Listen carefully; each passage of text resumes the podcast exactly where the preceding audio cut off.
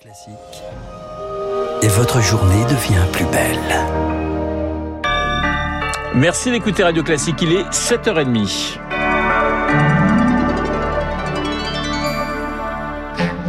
La matinale de Radio Classique avec Renaud Blanc.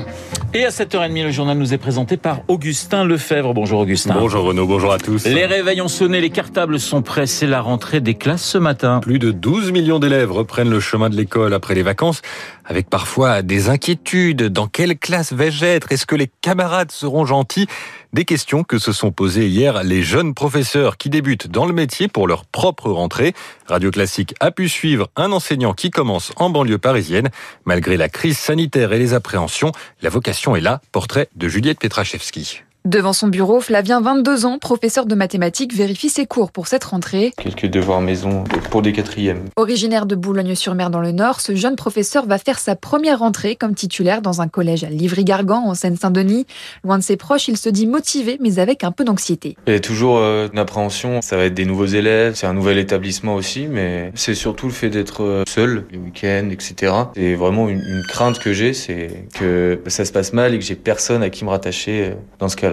L'envie d'enseigner reste intacte. Il peut d'ailleurs compter sur ses collègues, explique-t-il. J'ai toujours bien aimé ce métier. C'est quelque chose que j'aime bien, en fait, partager euh, les choses que je sais et surtout apprendre, parce que on apprend aux élèves, mais les élèves nous apprennent beaucoup aussi. On nous a vraiment présenté euh, l'équipe comme un bloc et quelque chose de vraiment soudé. Si on a du mal à venir à bout d'un élève ou euh, qu'on n'arrive pas à faire passer une certaine notion, bah, ces professeurs-là plus expérimentés peuvent nous aider. Puis il y a beaucoup de jeunes collègues qui sont dans le même cas. On peut trouver dans, dans ces gens-là un réel soutien. Cette année, il devra enseigner à deux classes de troisième. Objectif de ce jeune professeur, que ses élèves obtiennent leur brevet. Juliette Pietraszewski. Pour les élèves, c'est une rentrée sous le signe du Delta. Ils retournent en classe avec le masque sur le nez d'LCP. En primaire et en sixième, un enfant positif au coronavirus entraînera une fermeture de classe au collège et au lycée. Les cas contacts qui ne sont pas vaccinés devront rester à la maison et des équipes mobiles de vaccination seront déployées dans certains établissements. Rentrée marseillaise pour le président de la République Emmanuel Macron. Deuxième jour de son déplacement dans la cité phocéenne.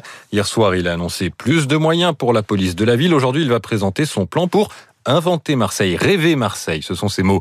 Plus d'un milliard d'euros répartis en trois axes, la rénovation urbaine, les transports et les écoles, des écoles indignes de la République pour le maire Benoît Payan. Il estime qu'il faut rénover près de 300 établissements sur les 477 que compte la ville.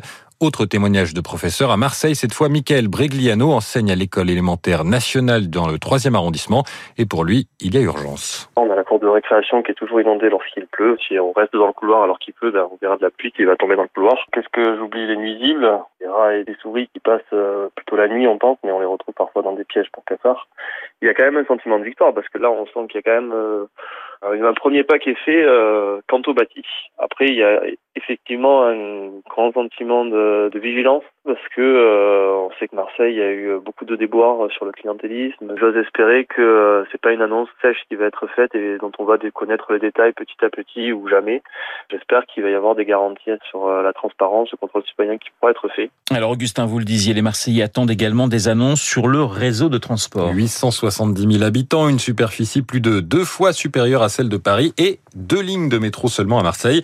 Résultat des temps de déplacement qui freinent le développement de la ville. Claude Julien est membre de la FNOT PACA, la Fédération nationale des associations d'usagers des transports. Le problème, c'est un manque d'investissement chronique depuis toujours, je dirais.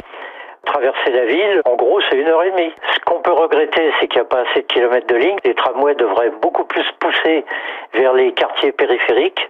Marseille est une ville très pauvre. Hein. Un quart de la population vit en dessous du seuil de pauvreté. Donc ça fait une masse d'impôts collectés euh, relativement faible. Avec les moyens propres à la ville de Marseille, vous pouvez éventuellement repeindre les abribus. Ça s'arrêterait là. S'il n'y a pas une intervention de l'État, je vois pas du tout comment on peut faire évoluer la situation. Dossier sur les enjeux marseillais réalisé par Victoire Fort. Pratiquement 7h34 sur Radio Classique, deuxième jour de déplacement pour le chef de l'État et deuxième journée de concertation à Matignon. Jean Castex continue à recevoir les partenaires sociaux parmi les sujets évoqués, une éventuelle réforme des retraites. À quelques mois de la présidentielle, la concertation n'a pas lieu d'être sur ce sujet, estime Laurent Berger pour la CFDT. Autre dossier, le manque de main-d'œuvre dans certains secteurs comme le médico-social, la restauration ou le bâtiment. Pour y remédier, Matignon veut concevoir un plan global de formation des chômeurs de longue durée, Émilie Vallès. Il faut en effet cibler les personnes les plus éloignées de l'emploi, réagit Jean-Paul Domergue, responsable du plaidoyer pour l'association Solidarité Nouvelle face au chômage, car ce sont elles qui ont le plus besoin de formation, mais qui n'y ont pas forcément accès selon lui. Mais cela demande des moyens. D'autant plus que ces personnes, bon, vivent dans des conditions matérielles difficiles, souvent. Il faut qu'elles soient soutenues. Il y a des problèmes de garde d'enfants, il y a des déplacements, toute une organisation à mettre en place. Il faut aussi apporter des ajustements à la réforme de la formation professionnelle, selon François Asselin.